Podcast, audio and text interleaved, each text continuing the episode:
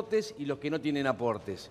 Los que tienen aportes cobran este, jubilaciones que son horrorosas, o sea, realmente son bajísimas, y los que no tienen aportes, Sí. no tienen aportes porque trabajan en negro, entonces realmente es una responsabilidad del Estado en no haber hecho los controles suficientes como para poder terminar con ese trabajo en negro. Consecuencia, no tiene por qué pagar el trabajador su esfuerzo y, y su falta de aportes, con lo cual este, no se puede excluir este, a las, las- las personas que trabajaron en negro a las moratorias, Sí. salvo que vos resuelvas, pero no que lo resuelvas hoy, que lo resuelvas hoy y que lo cambies dentro de 15 o 20 años, porque la gente tiene que juntar 30 años de aporte. Si vos lo resolves hoy, va a sumar un mes de aporte el que se jubila el mes que viene. Entonces, me parece que es importante que se modifique el sistema previsional. El Sí. tema es cómo, ¿no? El tema es cómo. Bien, Guillermo, es importante el nombramiento de esta persona en ese lugar porque es una persona muy vinculada, lo decía recién Miguel, a Juan Schiaretti. ¿Qué implica esto?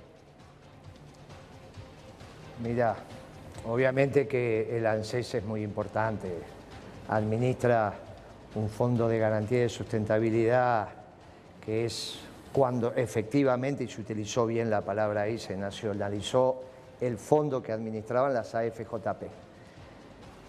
Pero hay muchos temas anteriores a eso, que me parece que tenemos que abordar aprovechando que hay Sí, un joven de la libertad avanza, sí, que puede tener la información que tiene, obviamente. No creo que él participe ahí donde está mi ley en la mesa chica, pero tiene la información que circula entre sus adherentes y afiliados y obviamente participó activamente del proceso revolucionario que quería encarar mi ley. Esto es muy importante. Siempre defendimos a mi ley conceptualmente, nunca me escuchaste hablar mal No. de él, salvo decir que en términos económicos era un adolescente y que como todo adolescente todavía tenía que madurar, como el compañero que está ahí. En términos económicos, después es un maduro, ya tiene cincuenta y pico de años. sí, sí. Pero siempre dije, mire, es un revolucionario, enamorado de sus ideas, Sí, como todo adolescente. No hay que darle mucha entidad a lo que dice en términos económicos porque está en formación. Me lo has escuchado hasta el cansancio de ser eso. Por eso nunca, y hasta me, me molesté con el oficialismo Sí. cuando lo comparó con Martínez de Oz. Decía, muchacho, Martínez de Oz agrandó el Estado, hizo pedazo al sector privado. Mi ley viene al revés, se están equivocando, es un anarcocapitalista. Estudien el anarcocapitalista para saber lo que piensa un anarcocapitalista. No lo hicieron, acá están las consecuencias. Ahora, sí, si se confirma lo de ayer, hay que confirmarlo todavía. Sí, ¿eh? lo de Giordano. Porque, porque los no, no, no, no, lo Ah. de Caputo, no, lo Ah, de lo de Caputo. no, no. Esto, esto, estamos hablando de lo que de lo importante. Esto viene después. Vos me preguntaste por el ANSES y yo arranqué para otro lado, porque te dije, mira, antes del ANSES hay que hablar otras cosas. del ministro de Economía. Si se confirma lo de Caputo, Sí, Vos no te olvides que Caputo, el que lo echa del gobierno de Macri, Sí. ¿vos te acordás quién es? No, porque sos joven. ¿Sabés quién lo echó del gobierno de Macri cuando era presidente del Banco Central? ¿Quién lo echó? La señora Lagarde, la directora ejecutiva del Fondo Monetario Internacional, Sí. cuando sacó un Twitter, que lo puede buscar la producción, Sí. del año 2018, Sí. donde dice, no estamos conformes cómo se están administrando las reservas del Banco Central. Porque la experiencia de Caputo, como la dije en el 2018, es un hombre de las cuevas. Es un hombre que es un timbero que no tengo ningún problema con las cuevas. Una vez el, pe- el peche este de acá, del BCRA, dijo voy a cerrar las cuevas. En este canal, en este mismo lugar le dije, peche, no hables pavada, porque si hay 40% de economía negra, necesita plata en negra y esas son las cuevas. O vos te pensás que la economía negra se financia con plata en blanco. No entendés nada, Peche. Inmediatamente pararon los operativos y todo eso. Estaban escuchando crónicas. ve. Ahora, este muchacho es un Sí, cuevero sí. No lo podías poner al frente del Banco Central. Mucho menos que no tiene ninguna experiencia, no sabe de qué lado se agarra un destornillador, si el lado de la paleta o del lado del mango. A manejar la economía. ¿Qué es lo que empieza a pasar? empezamos a hablar de una revolución nonata. No sé, ahí hay un italiano seguro que te explique lo que es nonata. ¿Viste? Empezá, y el problema es el pibe que tengo acá.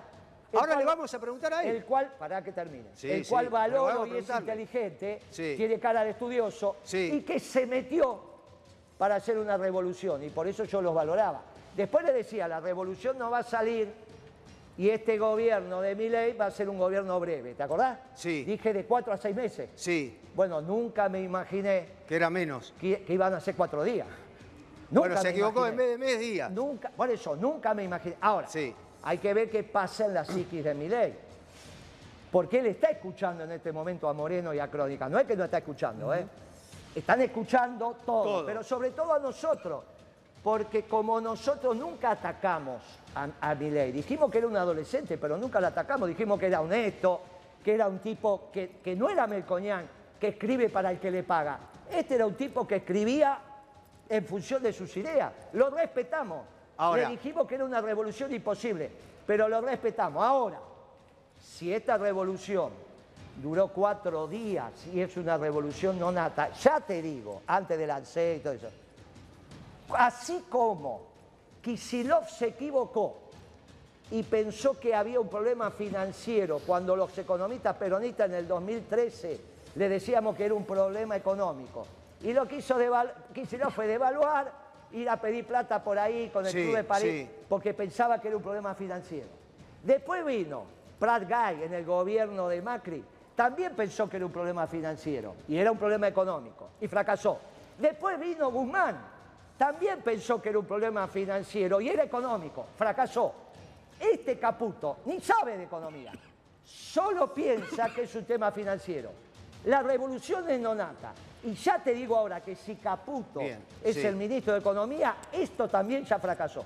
Bien, ahora, usted hablaba recién con respecto a Juan Ignacio, ¿sí? Una persona, un chico o de la juventud, de la libertad avanza. Juan, ¿cómo ves vos esta situación de idas y vueltas de nombres, teniendo en cuenta que estás en la juventud liberal, que estás con personas que están muy cerca a Javier Milei? ¿Qué pensás vos de esto?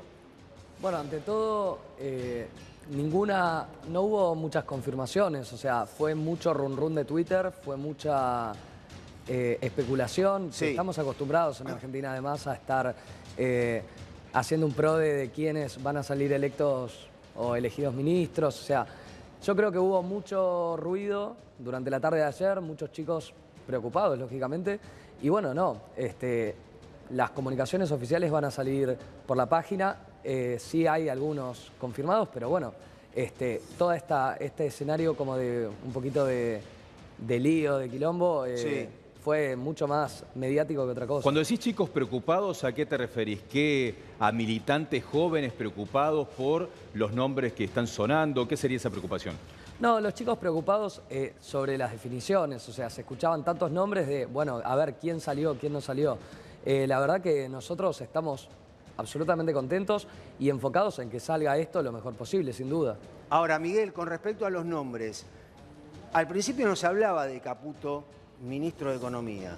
Más allá de lo que dice Juan Ignacio con respecto a la confirmación o no, sí se habla ya que Luis Caputo es el nuevo ministro de Economía o va a ser el nuevo ministro de Economía. Miguel. Se repite que Luis Toto Caputo, que estuvo con el gobierno de Macri en el Central, en Finanzas, va a ser el ministro de Economía. Javier Milei no lo negó, Sí. la oficina de comunicación de Milei no lo negó, tampoco negaron que en el Banco Central eh, Reider pueda llegar a estar a cargo en lugar de Ocampo, que ya no va a estar más. Lo único que plantearon en las últimas horas es que ellos van a hacer la dolarización, cueste lo que cueste, o que eso en estos momentos no se resigna. Pero no es uno de los nombres que eh, se haya negado. De hecho, lo que hicieron es confirmar algunos, Carlos, de los nombres de la tarde, por ejemplo, este nombre de Giordano a cargo de ANSES. Bien, ahora, Guillermo, eh, Caputo al Ministerio de Economía. Supongamos que se va a dar, que lo va a anunciar, todo indica que sí. Y otro hombre, Reidel, al Banco Central. Esto es entregarle la economía a Macri.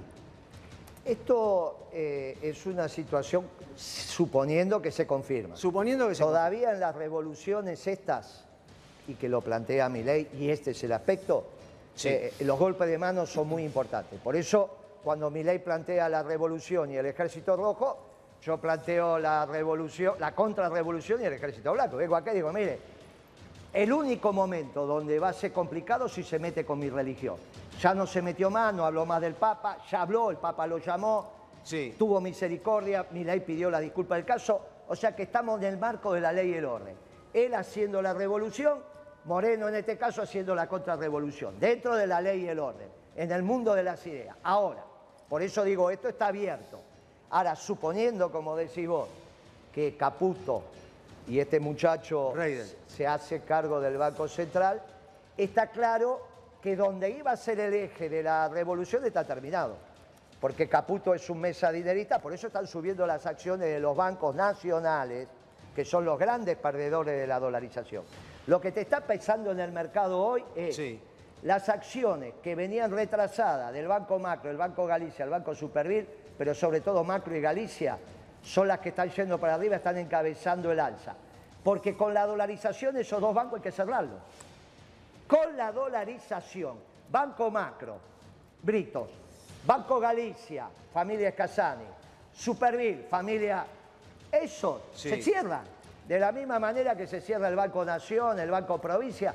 Por eso estas cosas había que, que discutirlas en la campaña. Bien. Cuando yo te decía, Milei es un revolucionario, pero es un adolescente, y como todo adolescente en economía es revolucionario, era por estos temas.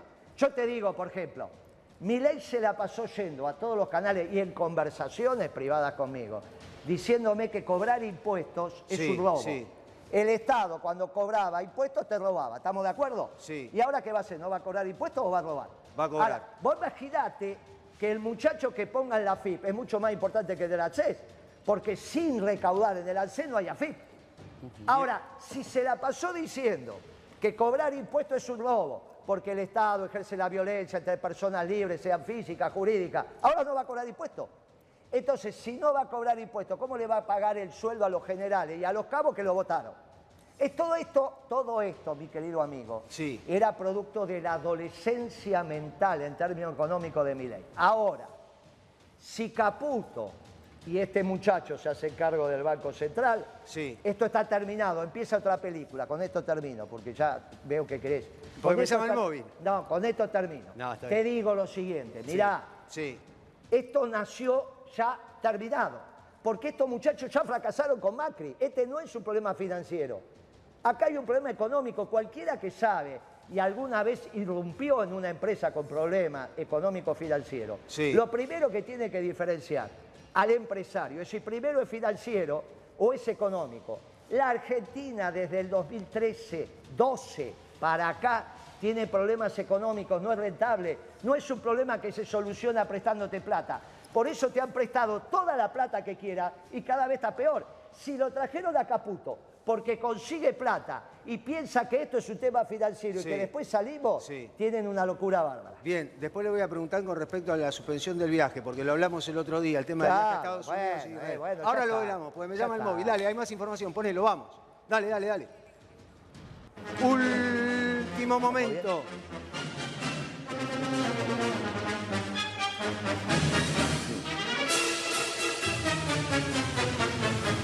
Habla la calle.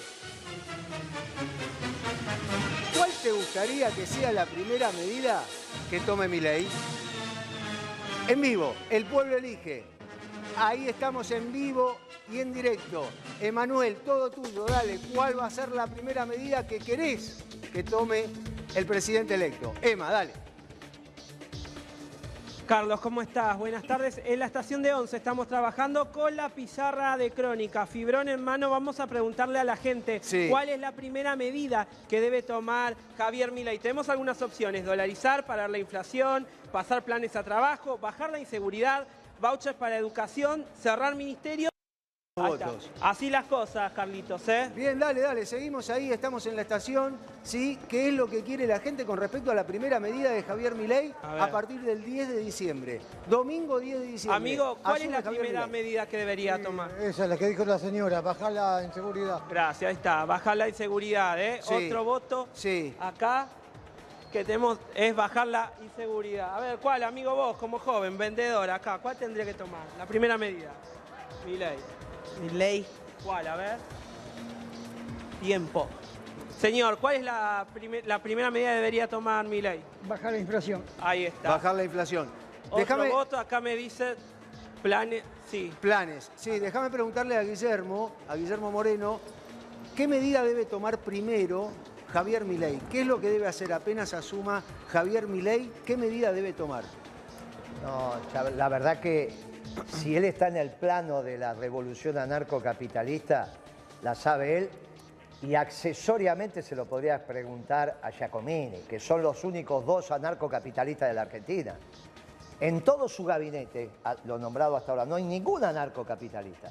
Esto es una secta que a escala mundial tiene menos de mil afiliados. Olvídate, algunos centenares. No es que estás hablando de muchachos que han gobernado países, que nunca eligieron ni un concejal. Por eso con Milei tenía tanto problema en su tribu cuando le dijeron que se iba a meter en política. Porque ellos decían las sociedades no están preparadas para un gobierno anarcocapitalista. Así que, ahora, eso es en el marco de la revolución anarcocapitalista. Él sabrá, qué sé yo, qué, qué es lo que quiere hacer.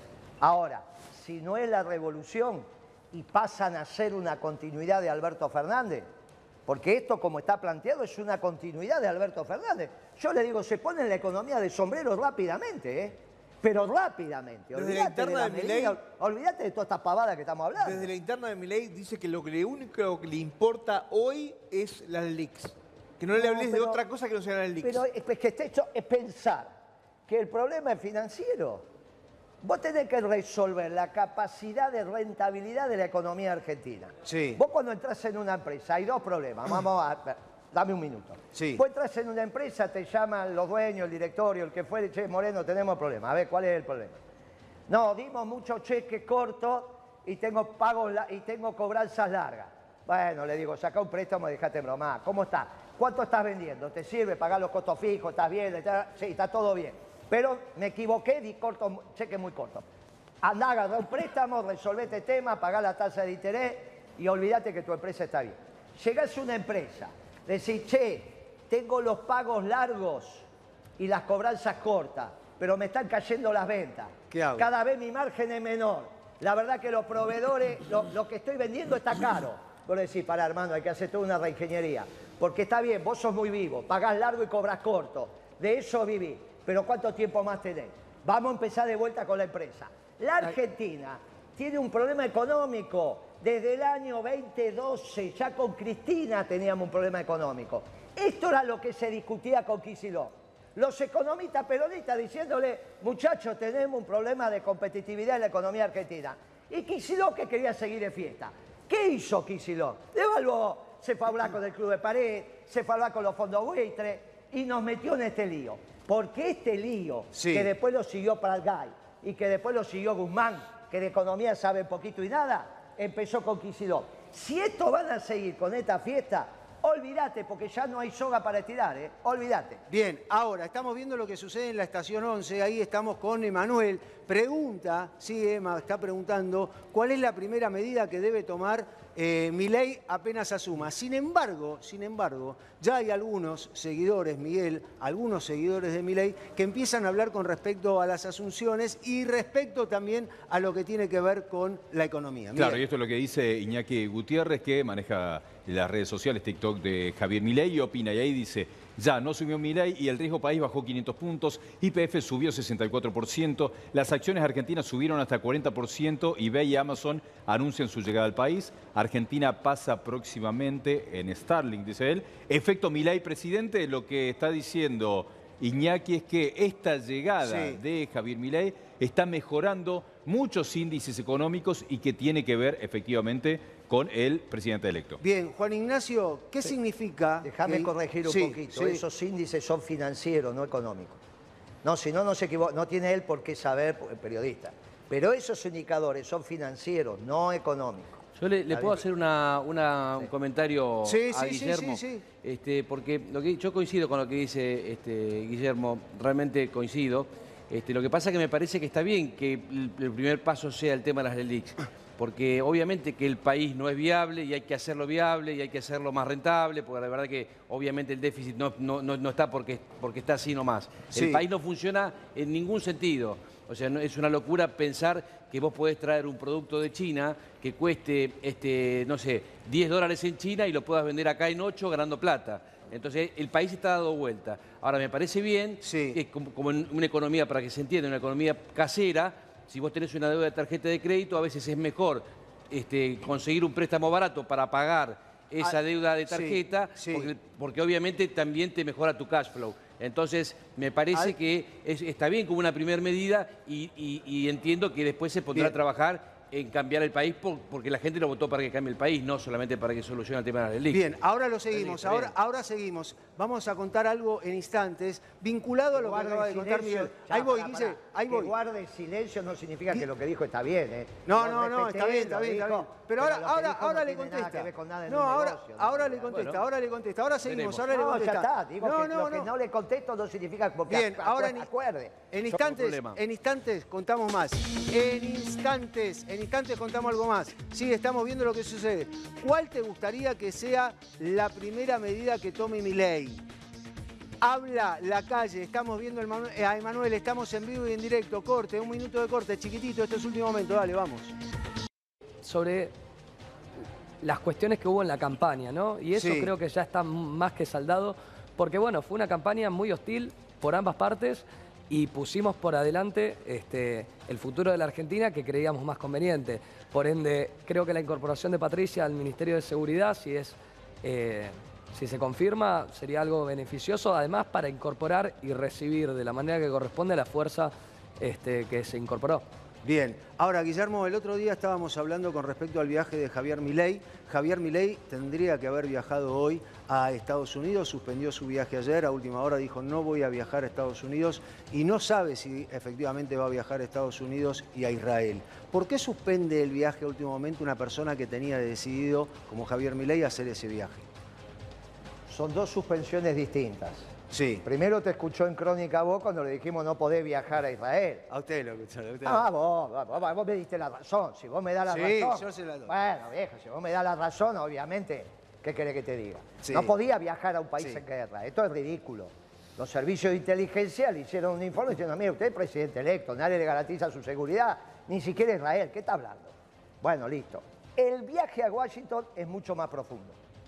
Mañana él tenía una cena muy importante, organizada con la suficiente antelación, con lo que ellos consideraban que tenían que ir a hablar con el establishment norteamericano. Bueno, ahí lo están esperando. ¿Por qué la suspende? Porque no tiene que decir. Vos no podés ir a Estados Unidos y decir, vengo, me parece. No son latinos. Ellos son anglosajones, es otra manera. Vos no sé si te acordás, vos, vos eras muy chico. Eh, eh, guerra del 82. Sí. Malvinas. Sí. El último que viene se llamaba Hay. Era el secretario De Estado. norteamericano. Alexander Hayes. Llegó. Sí. Habló con Galtieri. Sí. Se fue al 6, estuvo un día. Su- caminó la alfombra roja. Antes de subirse al avión dijo, he hablado con Galtieri esto. Estas son las alternativas. Usted decide. Punto. Se fue. Galtieri decidió lo que decidió. Fuimos. Eh, Son otra cabeza. Vos no podés ir con los empresarios norteamericanos y decir, me parece que el cash flow, que el plan de actividades. Muchachos, es al pan pan y al vino vino. Te puede gustar o no. Al contrario, cuando vos vas con los chinos, primero tenés que comer, tomarte un montón de... cada pueblo tiene su negociación. Sí. Nosotros vamos y venimos todo el, tipo, todo el tiempo. ¿Te Somos como los españoles, los italianos, en el medio habla de fútbol el- y vas haciendo una negociación. Con estos gringos es al pan pan y al vino vino. Entonces iba a perder un viaje. Corre el riesgo de que en Estados Unidos, cuando te arman una agenda, estos tipos importantes, y dicen mañana cena con el presidente electo de, Estados, de Argentina y no vas, el tipo para que te vuelva a ir a una cena, sabe el tiempo que va a pasar. Ahora, no tiene que decir, y eso es lo importante. Cuando vos no tenés que decir, es preferible no decir nada, ¿eh? Porque no es un periodista, que total puede hablar, que sé yo, y para acá, para Sí, acá. sí. No es, no es la nata, digamos, los muchachos de la Nación Más, todo eso que hablan, todas esas tonterías todo el día. Es el presidente electo. Por lo tanto, si no tiene nada para decir, es preferible que no diga nada. Bien, están llegando mensajes. Recién ¿Se veíamos la entendió lo de la Nación Más o no? Sí, ¿no? se entendió Ah, todo, se ah. entiende todo, Guillermo. Si no se entiende, yo lo paro y le digo, Guillermo, no se entiende. Gracias. Pero o sea, acá se entiende, acá se entendió todo. Bien, estamos ahí en Constitución. También están llegando mensajes a redacción con respecto a lo que estaba mostrando recién Emanuel. ¿Qué medida debe tomar primero sí, Javier Milei? Miguel, empiezan a llegar mensajes. Sí, la primera medida que me gustaría que tome el presidente Milei sería cerrar ministerios. Así se ahorrarían gastos. Miguel, ¿esto va a suceder? Esto va a suceder después de la dolarización, el recorte y la motosierra en lo que tiene que ver con el funcionamiento de la política es eh, uno de los temas que más le interesó a la gente que eligió a Javier Milei. Ya sabemos que para Milei por ahora va a haber ocho ministerios. Se va a terminar con el Ministerio de la Mujer, por ejemplo, y otros distintos ministerios que, por ejemplo, hoy eh, son ministerios van a pasar a ser secretaría. El Ministerio de Trabajo va a ser una Secretaría de Trabajo, el Ministerio de Salud va a ser Secretaría de Salud, van a estar dentro del capital humano, son distintos cambios. Después vamos a ver ¿Cuánto de eso representa ahorro y menos gastos para el Estado? Más allá de un punto central que Milei quiere sostener, que es la eliminación de la obra pública desde el Estado Nacional. Bien, ahí en la estación 11 está Manuel. ¿Qué medida debe tomar primero Javier Milei? Pregunta Manuel, contesta el pueblo, estación 11, viernes, tuyo. Emma, dale, vamos, estamos en vivo y en directo, dale. Y acá tenemos, ¿eh? así van los guarismos a esta hora. ¿Cuál es la primera medida que debe tomar Javier Milei cuando asuma? ¿Cuál es la primera medida, amiga? ¿Cuál votaría?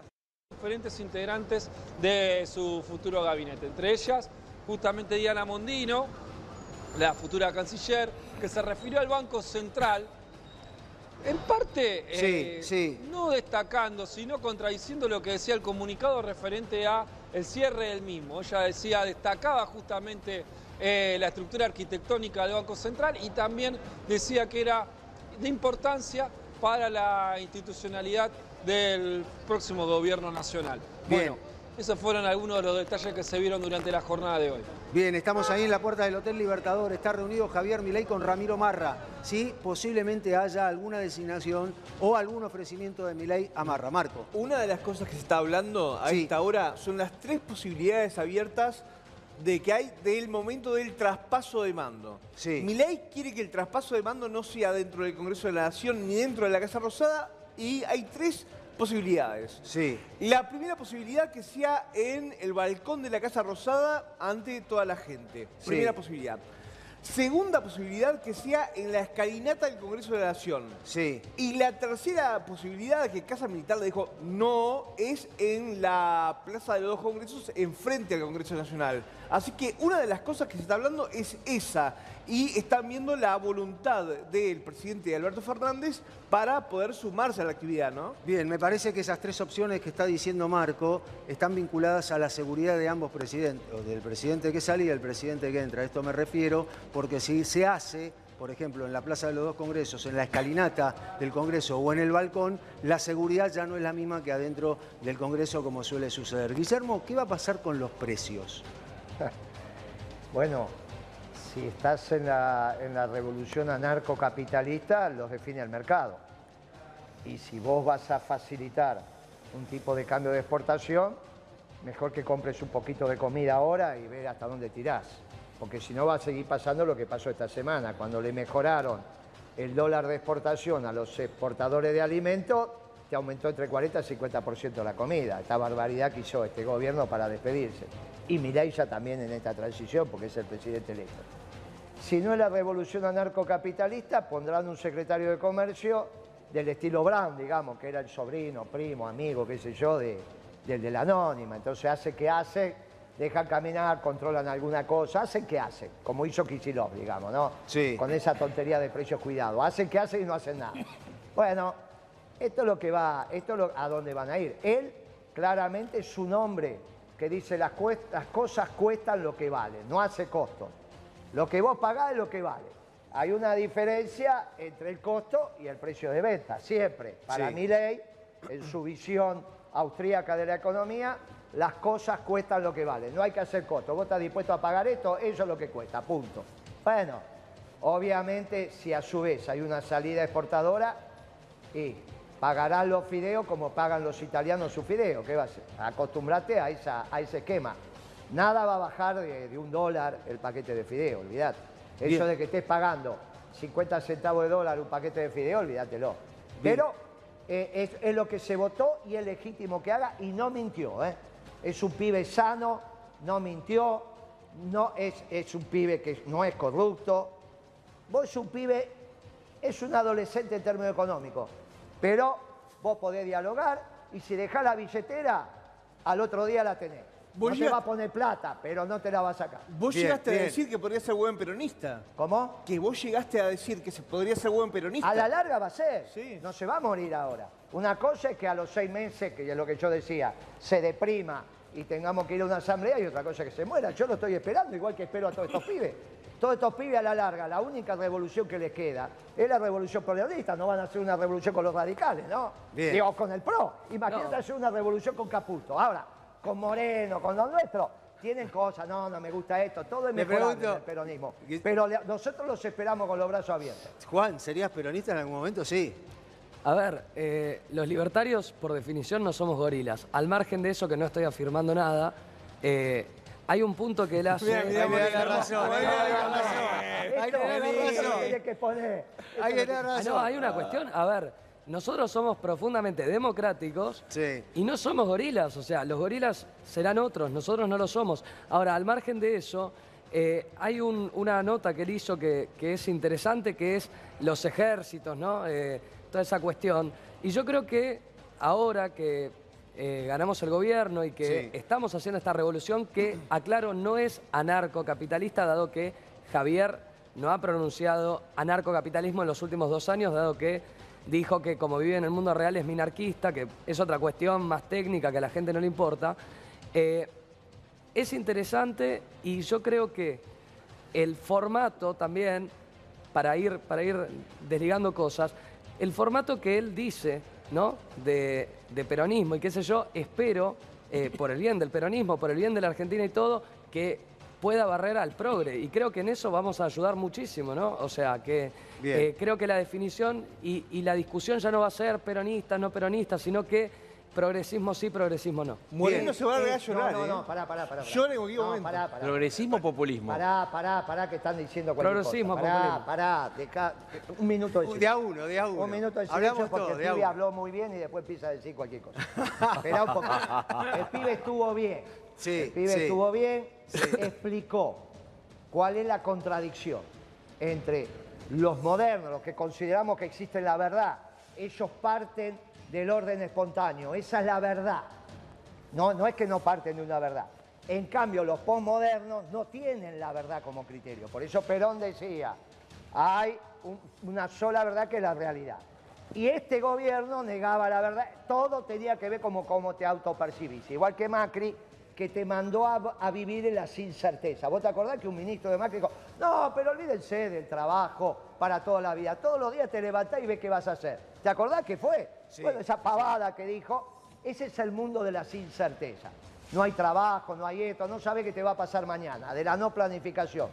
Eso también es Kicillof. Por eso está muy bien. Los dos estamos hablando de la confrontación con el posmodernismo. Ahora, lo que él dijo que dice Milei, que también es cierto, yo estoy hablando del Milei profundo. Milei dijo, bueno, hay un paso intermedio ante la revolución anarcocapitalista. Es el minimizar el rol del Estado. Pero sabemos que tiene que haber Estado. No, no, pero ese no es Milei. Milei es anarcocapitalista, que es como funciona esa secta a escala global, cuyo jefe teórico es Jesús del Soto, que está en, en- en España, en la Universidad de, de Rey Juan Carlos, bueno, una cosa por ahí. No hay inconveniente.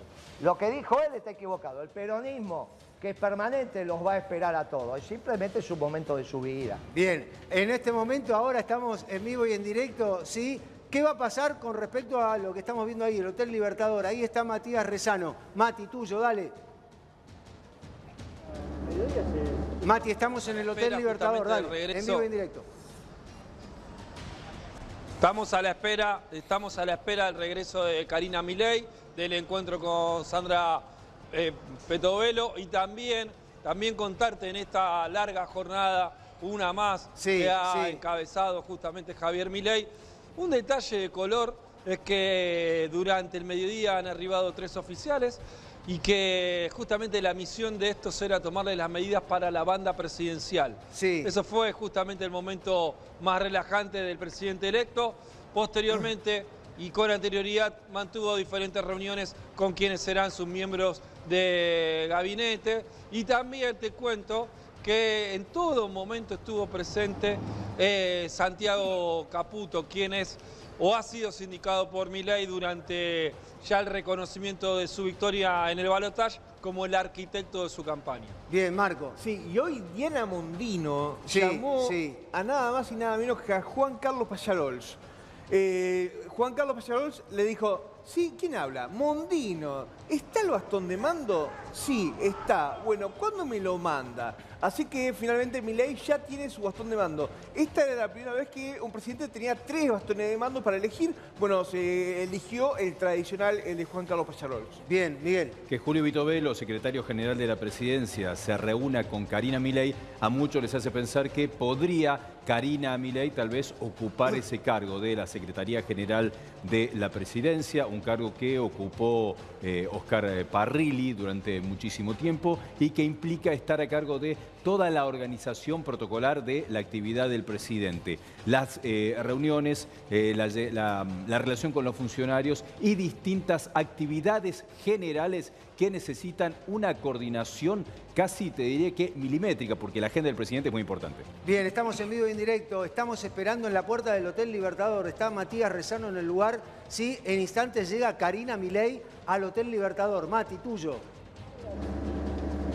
Sí, a ver, fue la única, fue la única que se ha retirado. Esperábamos que lo hiciera también Javier Milei, pero su agenda va a estar centrada aquí en el Hotel Libertador. Fue la única que siempre acompaña al presidente electo, que se retiró, ya lo había hecho con anterioridad durante el mediodía, Sí. ingresó alrededor de las 15 horas y posteriormente eh, se retiró con destino hacia la Casa Rosada. Decía que también en forma simultánea había ingresado Ramiro Marra, quien en principio se especuló que podría ser titular de la FIP. Hasta el momento no está confirmada dicha versión, pero sabemos que lo ha acompañado en, la- en el resto de las jornadas anteriores durante la semana, en cada uno de sus encuentros, siguiendo de cerca los pasos a seguir, o por lo menos el lineamiento de los mismos para justamente el gobierno que, que encabezará Milei a partir del 10 de diciembre. ¿Te puedo hacer una aclaración? Sí, de la. Secretaría General depende de la Casa Militar.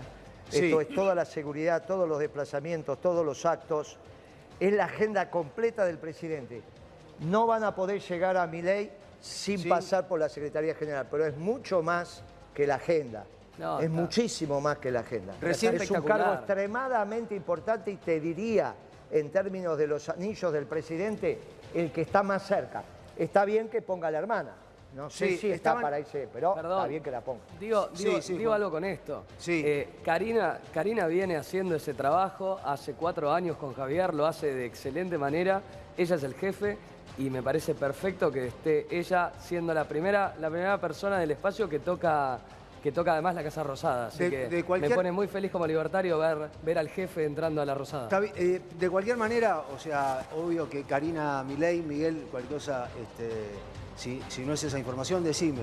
Karina Milei va a estar junto a Javier Milei, pero no se sabe si va a ser la secretaria, eh, va a ocupar la Secretaría General de la Presidencia. Se habla de eso, pero le gustaría a Javier Milei nombrar a otra persona ahí y tenerla, a Karina Milei, como su asesora permanente. Esto es lo que se está hablando ahora. ¿Puede haber alguna modificación? Muy Miguel? difícil que sea así. muy- eh, un asesor es un asesor. Sí. El secretario general Sí. es el que está a maneja la seguridad, la agenda, Sí, el tipo. sí. Ahí tiene que estar lo que ellos llaman el jefe, porque si es mujer le dicen el jefe que lo expliquen él. Pero no hay, no hay- yo lo que digo es, es la persona indicada para estar ahí. El que quiera hablar con mi ley va a tener que pasar Por- Pero en todos los gobiernos es así, ¿eh? en todo. Porque Además- aparte te garantiza la seguridad. Eso- Hasta la comida, hasta la comida. Los viajes en avión, depende de la flota presidencial. Secretario general no es una cosita. No, no, no. Es un cargo importantísimo. Pero lo decía con respecto a, a la información que circula alrededor de Javier Milei, que No hay nadie que sabía pueda si la iba a nombrar a Karina Milei como eh, o en ese puesto tan Es importante. que nunca dijo eh, Javier Milei que Karina iba a tener un cargo en particular. En algún momento mencionó que podía ser como una especie de primera dama. Nunca eh, dijo que iba a ser parte del gabinete. De todas formas, ahora tenemos un Javier Milei que es presidente electo y que tiene que darle un organigrama más estatal a todo el armado. Es muy complejo que Karina Milei sea una asesora que no sepamos cuál es su salario, que tenga una función bastante desdibujada. La mayoría del equipo de Javier Milei lo más probable es que tenga un cargo puntual y una función específica. En vivo y en directo, ahora volvemos ahí. Hay una información de último momento. Ponela, dale, vamos. Ya volvemos ahí, ¿eh? Último momento.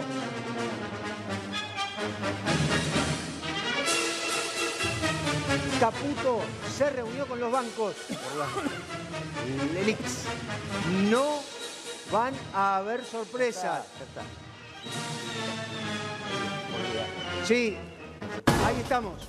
Estamos viendo a Caputo, reunión con los bancos. Miguel, ¿qué pasó? Lo que dejan trascender es que hay una reunión con importantes directivos de los bancos del posible ministro de Economía, Luis Toto Caputo, y les dio a los bancos previsibilidad, les dijo no va a haber ninguna sorpresa, nada que sea fuera de lo que esperan los bancos, con lo cual, si no va a haber sorpresa para los bancos, ¿se va a venir un modelo muy distinto al que conocen los bancos? Lo más probable es que les esté planteando que no es muy distinto a lo que conocieron con el gobierno de Mauricio Macri. Bien, ¿qué significa esta reunión, Guillermo?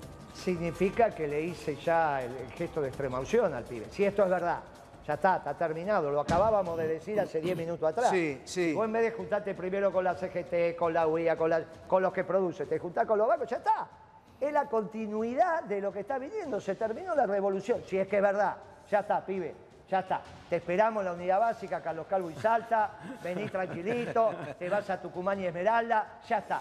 No bajen la bandera, sigan siendo revolucionarios, pero esto está Dejala terminado. asumir, Y Guillermo. No ha y asumido todavía, falta no, pero, todavía Querido, no hace falta. Para vos, periodista, sí. Ah, déjame que yo con 30 y pico, 40 años de experiencia en la profesión, algo de esto sé. Pero le Lo estás dando la a extrema Caputo. unción y no asumieron Lo todavía. conozco a Caputo, amigo. Si Caputo se rolló con los bancos y le dijo que es así, y hoy los bancos están subiendo 13, 14% de la acción, olvídate, es la continuidad de lo que estás viendo, se terminó. Es la revolución donata, murió antes de nacer. Claro. Por eso lo esperamos a los pibes. Bien, Miguel. Eh, Entiendo, Guillermo Moreno, que lo que estás planteando no tiene que ver con que no sea presidente, sino con que todo ese espíritu de Javier Milei, que iba a hacer cambios gigantes, ante este escenario es bastante complejo, para decirlo de manera sutil, que ocurra. ¿Es así? No, no, no es que no va a ser presidente, estoy diciendo que sí. Lo que digo es que no es el revolucionario, se terminó la revolución donata. Pasa a ser Macri sin la plata de Macri. Imagínate vos, sin la plata de Macri, que, de sin la acumulación de capital que el país Sí. había hecho con la década ganada. Recién tenía dos años únicamente de Kicillof. Y ahora es como Macri después de una década de desastre, que incluyó Kicillof, eh, Macri y Alberto Fernández. Así que imagínate cómo va a ser este pibe para hacer lo mismo que hizo Macri. Imposible. Ya está. Esto, si es así, ya está, muchachos. Ya tenemos que ir pensando cómo va a seguir. Muy interesante el graph que puso la gente de Crónica, Sí. que decía que va a pasar con el salario mínimo, ¿no? Sí. No sé si lo viste. Sí, lo No, vi. No, Sí. no puede haber salario mínimo en el gobierno de, de, porque él lo que está diciendo es que el problema, uno de los problemas de la economía capitalista, post-Keynes, digamos, post-crisis del 30, que los salarios son inflexibles a la baja y que la desocupación es producto de que el salario mínimo es muy alto. Por lo tanto, ¿por qué hay periodistas sin trabajo? Y porque ustedes quieren ganar mucho. Ganen 100 pesos la hora y vas a ver cómo no va a haber periodistas desocupados. Bueno, esa es la posición de mi ley, con lo cual no puede haber salario mínimo. Bien. El que quiera trabajar, que trabaje por el sándwich y la coca. Bien, están trabajando, pero en el Hotel Libertador. Ahí está Javier Milei, están esperando a Karina Milei, que fue a la Casa Rosada a reunirse con Vitovelo. Transición, el traspaso, todo. Estamos ahí en la puerta, en vivo y en directo en la puerta del hotel. Estamos en el lugar. Y ahí está Matías Rezano. Mati, Sí, Carlos.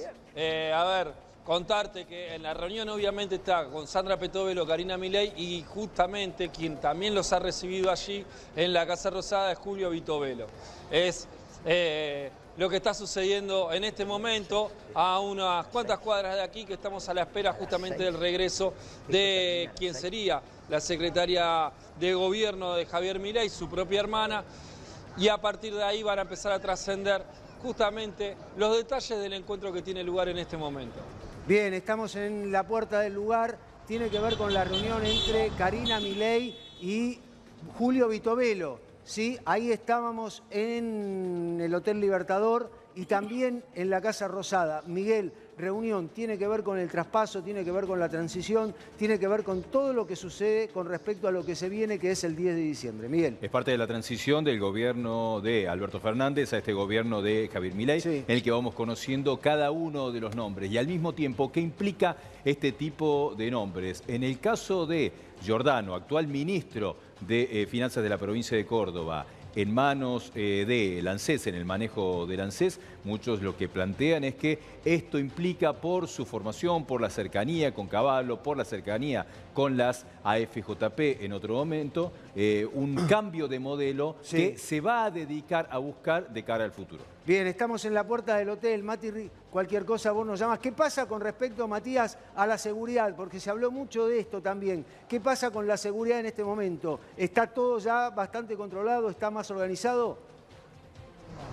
Sí, a ver, obviamente, están los tres agentes policiales apostados en lo que es el acceso principal en el cual ingresan y egresan los vehículos, como por ejemplo el que transporta a Karina Milei, que se retiró en el vehículo que habitualmente emplea Javier Milei para eh, alejarse, de allí alejarse de aquí con algún destino determinado.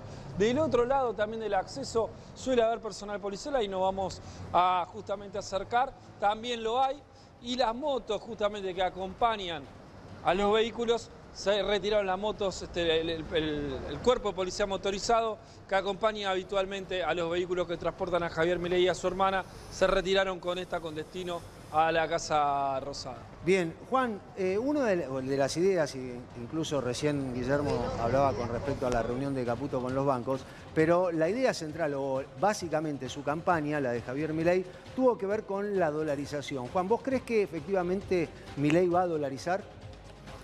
A ver, yo creo que desconociendo de economía, ¿no? Y hablando un poco de, lo que, de lo que puedo opinar yo, por estar un poco más cerca, eh, fue el eje, uno de los ejes centrales de nuestra campaña y obviamente queremos que así sea.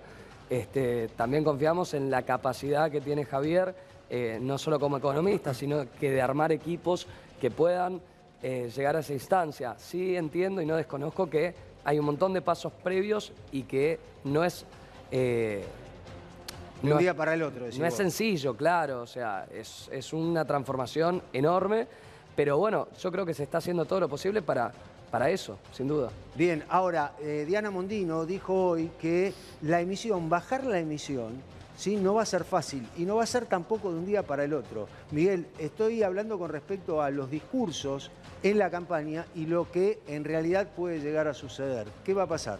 Una de las intenciones es que haya una baja de la emisión lo más pronto posible, lo que dijeron ellos. No sabemos si es desde el día 1 o a las dos semanas que se va a bajar la emisión. Y a partir de ahí que se pueda bajar la inflación, ya dijo Javier Milei que eso va a llevar de 18 a 24 meses. Eso es el plan económico de Javier Milei. Hay algunas sí certezas que eh, tienen que ver con el plan motosierra o el ajuste directo. En eso ahí no hubo grandes cambios entre la campaña y lo que quiere hacer Javier Milei, porque sigue sosteniendo que, por ejemplo, la obra pública eh, no, se va, no se va a financiar, que no va a haber gastos en obra pública del Estado Nacional, más allá de las consecuencias que eso pueda generar en puestos laborales y en la administración de provincias y municipios. Bien, ahora Guillermo, la última y para agradecerle también siempre, como siempre, que haya venido. Eh, esta reunión de Caputo con los bancos, ¿implica algo con respecto a la dolarización?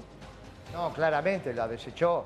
No hay ninguna posibilidad que los bancos de accionistas argentinos controlantes, como es el caso de Brito, la familia Casani, lo que te dije antes, Banco Galicia, Banco Macro, subsistan con un esquema de dolarización. Si vos tenés dólares, los vas a poner en el Banco City, que está la casa matriz que garantiza tu depósito al Banco Macro, ¿por qué vos ponés plata en el Banco Macro? Porque está el Banco Central que te garantiza el depósito. Si desaparece el Banco Central, desaparece el Banco Macro. ¿Por qué le vas a poner al Banco Macro? ¿De dónde va a sacar dólar el Banco Macro para garantizarte tu depósito? Es ridículo. Entonces, y a su vez está el tema de los encajes. Bueno, tienen un lío bárbaro. Eso, eso es lo primero que le dijo. ¿Qué le dijo Caputo? Si es verdad. ¿Qué pasa con la dolarización? Bueno, va muy bien, tranquilo, vamos. Ya vos sabés la realidad. Empieza a versear grandes verseros los muchachos estos de las cuevas. ¿Está bien? Los vendedores de autos. Y estos son tremendos. ¿Está bien? No hace falta que te explique. Entonces, vos olvidate, los, los banqueros se fueron de ahí y ya dijeron, ya está, si es que es verdad. Todavía falta la reacción de Milei. Estamos suponiendo que esto es verdad. Sí. La obra pública que dijo Milei que no va a haber, olvídate, porque Sogma es de Macri y vive de la obra pública. ¿Está claro? Sí. ¿Cuándo salta Macri diciendo, no, este pibe, si es así, está desordenado? Cuando hace dos declaraciones. La que no va a pagar los aguinaldos, esto es imposible. No le vas a pagar los aguinaldos al ejército, a los, todos los que te votaron, a los policías. Imposible, ¿cómo no le vas a pagar el aguinaldo? Es muy divertido decir no hay plata, pero vos le tenés que dar el aguinaldo a la Fuerza de Seguridad y a las Fuerzas Armadas. Moreno, para vos, para vos sí va a haber obra pública. Y segundo, y segundo, cuando se metió con la obra pública, que el viejo lo llamó de arriba, donde está Franco, le dijo, che, acomodá ese pibe, porque no se puede meter con... Si es donde hizo la plata Macri, ¿con qué la hizo? Con la obra pública. Olvídate, esos dos temas decidieron de dar un paso para adelante. Ahora, siempre está el paréntesis de saber cómo va a reaccionar Milei, porque lo está escuchando al pibe acá. Y es mucho más grave lo que está diciendo el pibe que lo que dice Moreno. ¿eh? El pibe, y Milei es un pibe honesto, por lo tanto lo está escuchando al pibe. Y cuando lo escucha al pibe, le hace ruidito la panza. Milei no es un pragmático, ¿eh? que hoy no hay problema, total, para mí es lo mismo. Milei no es aquel que si el muro se hubiese caído para un lado era el mejor marxista-leninista y si se caía para el otro lado era capitalista.